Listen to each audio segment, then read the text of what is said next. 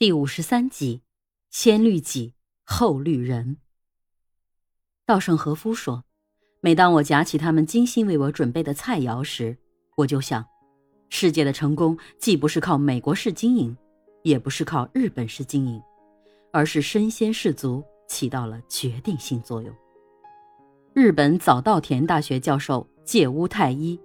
一九八八年，和稻盛和夫一起作为演讲嘉宾，出席在欧洲举办的一个演讲会。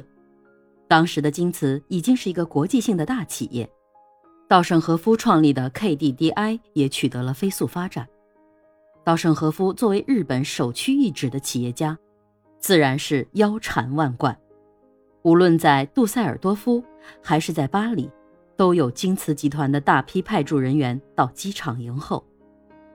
但让介屋教授惊讶的是，稻盛和夫夫妇却以本次并非公务访问为由，而一切自理，与普通游客一起乘坐室内观光巴士，在寻常餐厅用餐。稻盛和夫甚至还亲自到海关办理购物退税手续。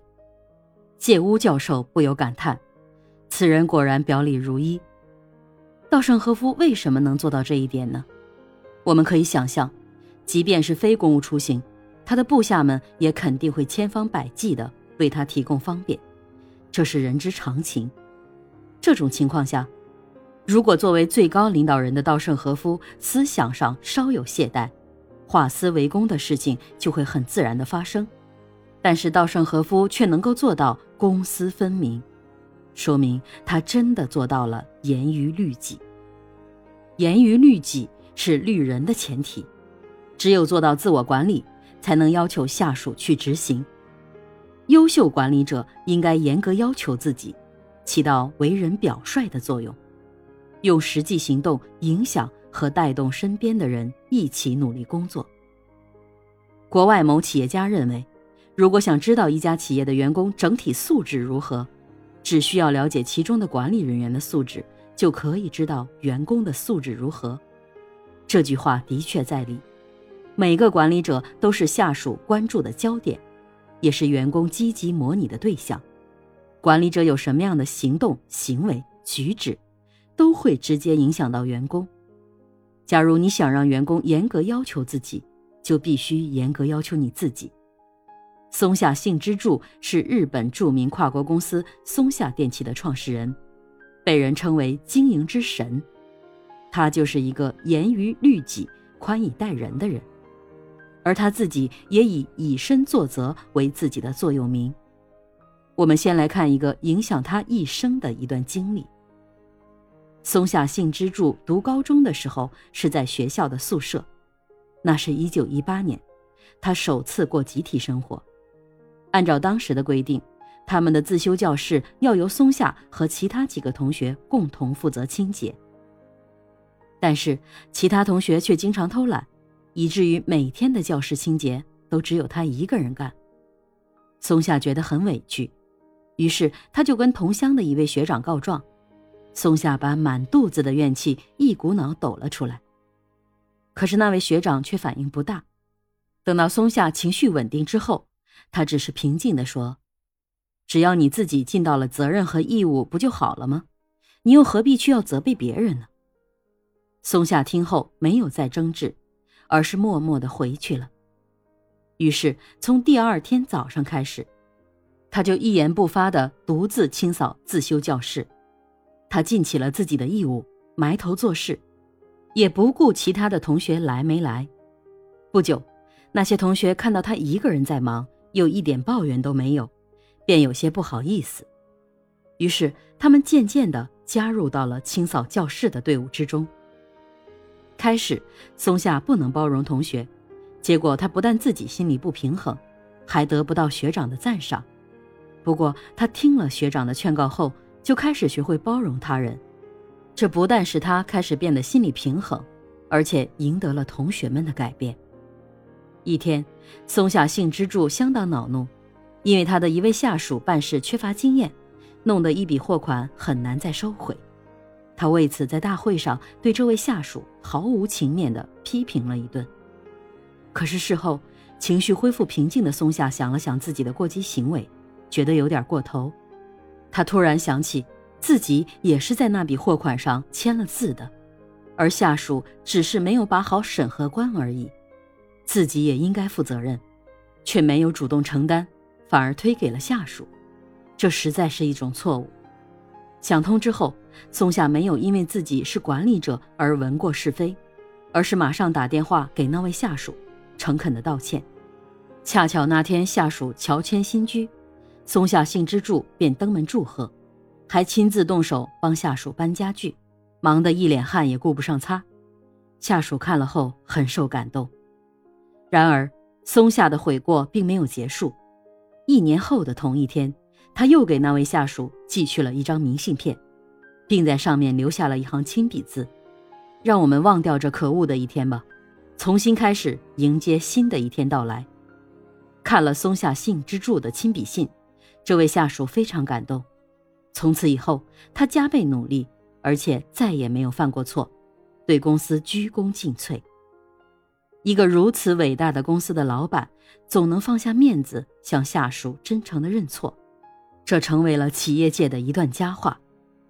松下开始时对下属不满，将责任都推给对方，后来他能够勇于自我批评。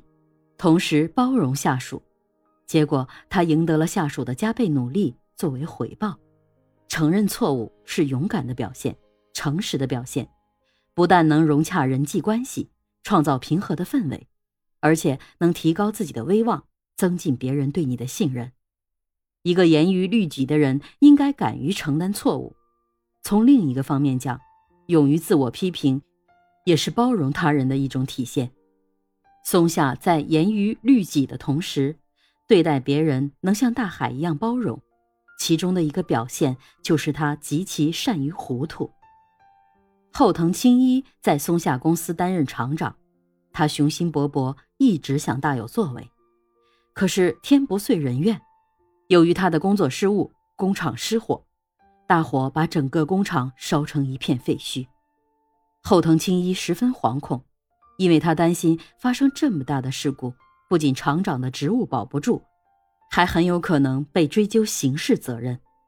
他不敢去面对松下幸之助，心灰意冷。但这一次让后藤青一感到意外且欣慰的是，松下连问也不问，只在他的报告后面批了四个字：“好好干吧。”松下的做法深深地打动了后藤的心。由于这次火灾发生之后没有受到惩罚，后藤心中十分愧疚，他更加死心塌地地为松下效命，并以加倍的努力工作来回报松下的宽容。松下幸之助的做法看似不可理解，这样大的事故竟然不闻不问，这说明松下在包容能力上取得了质的飞跃。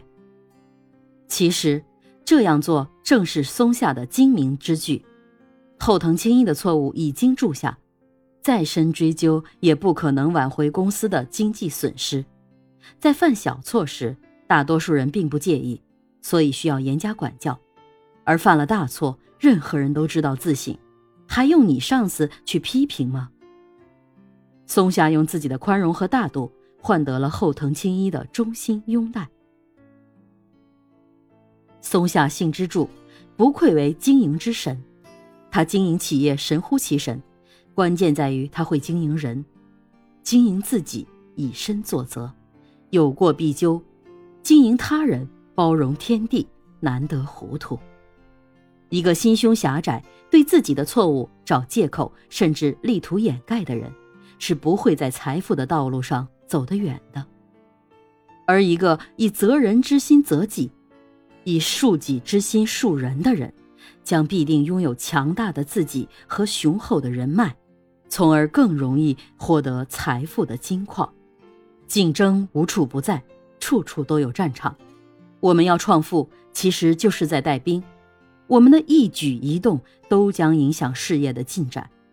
对自己苛求，这有利于减少自己的错误，减少事业发展中的弯路。对别人包容。